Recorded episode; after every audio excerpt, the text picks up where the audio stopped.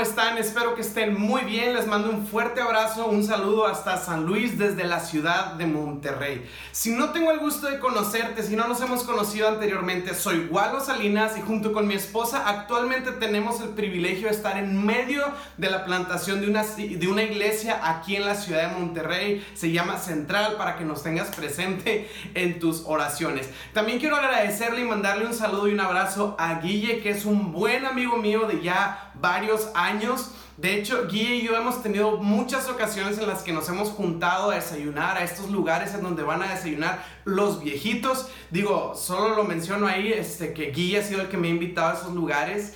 Este, estos lugares en donde hay buffet, hay mucho café y hay granola y cosas así. Este, pero cuando nos juntamos es, en ese tipo de lugares realmente es porque cuando Guille y yo nos juntamos pasamos horas platicando. Son conversaciones muy largas y muy disfrutables. Así que, amigo, te mando un fuerte abrazo aquí desde donde estamos. Y es un honor para mí poder compartir con ustedes el día de hoy este devocional que vamos a estarlo basando en el Salmo capítulo 90. Quisiera leerlo todo a detalle, pero te animo, no sé cómo hacerlo, pero te animo a, a, lo mejor a que le pongas pausa al video y que lo leas tú completo. Y lo que vamos a hacer ahorita es orar rápidamente y vamos a entrar a tres ideas principales que este salmo habla para nuestras vidas. Y quiero empezar partiendo con esta idea. Y yo creo que la Biblia no solo es un libro histórico antiguo que habla de sucesos del pasado, sino yo creo y espero que tú lo creas conmigo, que la Biblia es un libro, es, una, es un verbo, es una palabra que habla en nuestro presente y que tiene la capacidad de hacer algo en nuestro corazón y en nuestra vida. Así que con esta idea vamos a leer la Biblia sabiendo que puede hablar para algo para nosotros el día de hoy. Así que déjame orar, Señor, pido que tu palabra nos hable el día de hoy, que hagas algo en nosotros y que esta palabra pueda traer, traer inspiración, esperanza, fe en nuestro corazón, que pueda arder nuestro corazón mientras leemos cada uno de estos versículos. En el nombre de Jesús, amén. Y amén. Entonces cuando leemos el Salmo 90 por completo, hay algo que podemos resaltar de una manera panorámica y es que Dios no solo es un Dios que está en la eternidad o que es eterno en sí mismo, sino que podemos ver en el Salmo 90 esta idea de que Dios es un Dios presente. Esto tiene que emocionar a alguien. Dios es un Dios presente. Este salmo habla de Dios estando presente y quiero que podamos verlo presente en tres cosas que voy a así como que nombrar en tres puntos para, pues por para que sea más práctico y simple para nosotros, ¿no? Así que, número uno, Dios está presente en el tiempo. Ok, esto lo vemos en el Salmo 90 del 1 al 4 y dice, Señor, a lo largo de todas las generaciones, Tú has sido nuestro hogar antes de que nacieran las montañas, antes de que dieras vida a la tierra y al mundo, desde el principio y hasta el fin.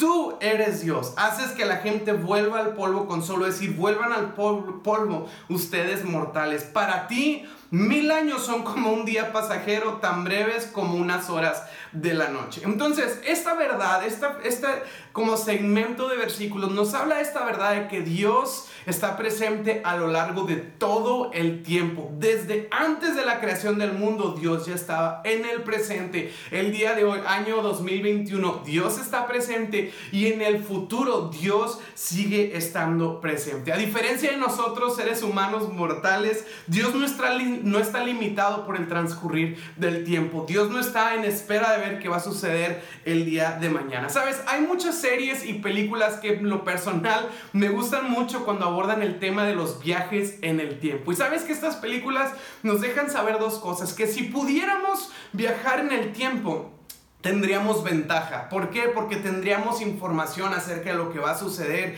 y pudiéramos hacer cambios al pasado o cambios en el presente si supiéramos lo que está por suceder. De alguna manera haríamos nuestro presente más óptimo con la información que tenemos acerca de lo que obtuvimos en otros tiempos. Sí, em, creo que... que um, nos aventajaría mucho en muchos sucesos. Por ejemplo, no sé si alguien quisiera viajar antes del 2019 y advertirle a esa persona que se comió este caldo de murciélago diciéndole, bro, no te comas eso, o por lo menos échale limón para que el limón ahí como que mate algunas bacterias. Pero la realidad es esta idea de que conocer cosas de otros tiempos nos beneficiaría en el presente. Otra cosa que nos enseñan estas películas es que definitivamente si pudiéramos hacerlo, algo estropearíamos, algo arruinaríamos. Hey, pero creo que esta verdad aplica también con Dios. Dios sabe todo el pasado, Dios sabe el presente y Dios ya vio el futuro. Por lo tanto, si Dios quiere algo bueno para nosotros y el día de hoy estamos viviendo cosas, es porque Él ya sabe que lo que estamos viviendo actualmente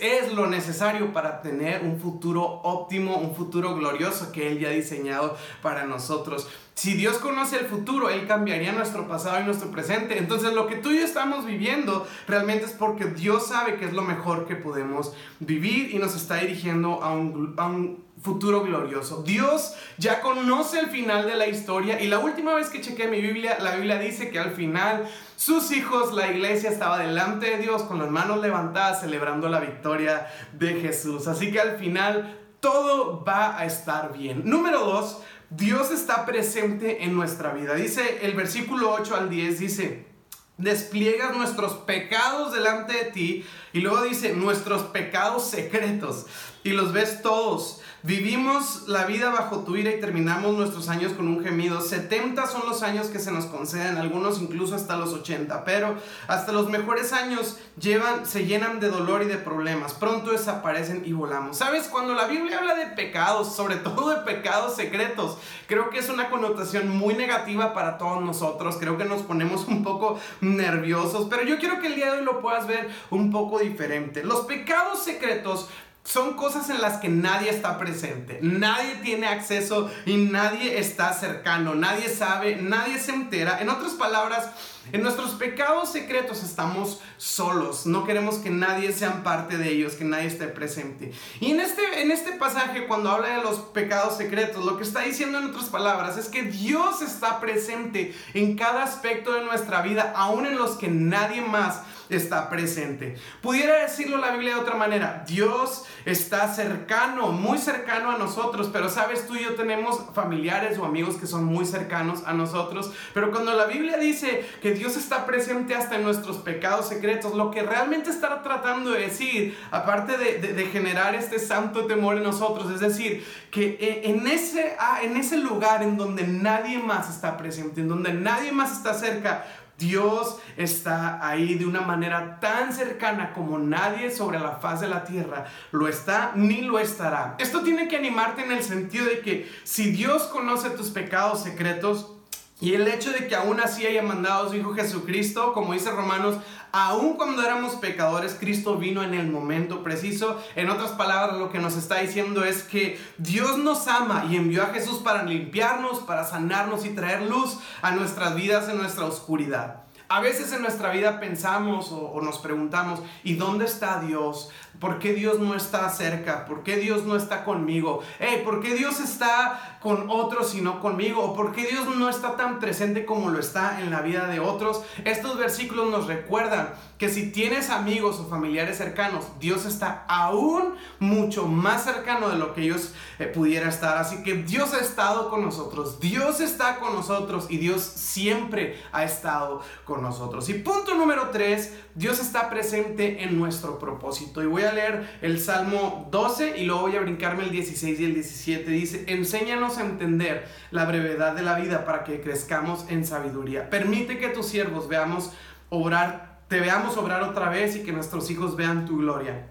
Y que el Señor nuestro Dios nos dé su aprobación y que haga que nuestros esfuerzos prosperen. Sí, haz que nuestros esfuerzos prosperen. Saber que el tiempo que tenemos aquí en la tierra está contado nos da un sentimiento de prisa. ¿Qué si yo te dijera el día de hoy que hoy es tu último día aquí en la tierra? Seguramente sentirías mucha prisa para llevar a cabo todas las cosas que son más importantes para tu vida. Aprovecharías cada minuto de tu día para hacer lo más importante para ti. Y bueno, este es el sentimiento que estos versículos deben de provocar en cada uno de nosotros. El hecho de que no vamos a estar en esta tierra para siempre debe de hacernos agradecer, disfrutar, apreciar, valorar y aprovechar cada minuto que tenemos sobre la faz de la tierra. Cada cosa que Dios nos da, cada cosa que Dios provee a nuestros amigos, nuestros familiares, la salud que Dios nos da y poderla vivir al máximo para su gloria y para sus propósitos. A veces vivimos como si nuestro tiempo aquí en la tierra durara para siempre y nos damos ciertos lujos de desperdiciar el tiempo o dejar, de dejar pasar el tiempo, pero sabes, eh, nuestros días están contados y esto tiene que generar en ti una emoción de aprovechar cada momento. Quiero animarte a saber que Dios está presente en toda la historia de la humanidad eh, y que tú y yo podemos confiar en Él por esto. Número dos, quiero animarte a saber que Dios Ah, está presente en cada detalle de tu vida, por eso puedes saber que eres amado por Él y que no estás solo. Y por último, debes de saber que Dios está presente en el número contado de tus y mis días y por eso tenemos que aprovechar cada momento y vivirlo plenamente en Él para Él y para servir a nuestro prójimo. Creemos siempre que lo mejor está por delante, pero todo lo comenzamos a vivir el día de hoy. Que Dios te bendiga, te mando un fuerte abrazo.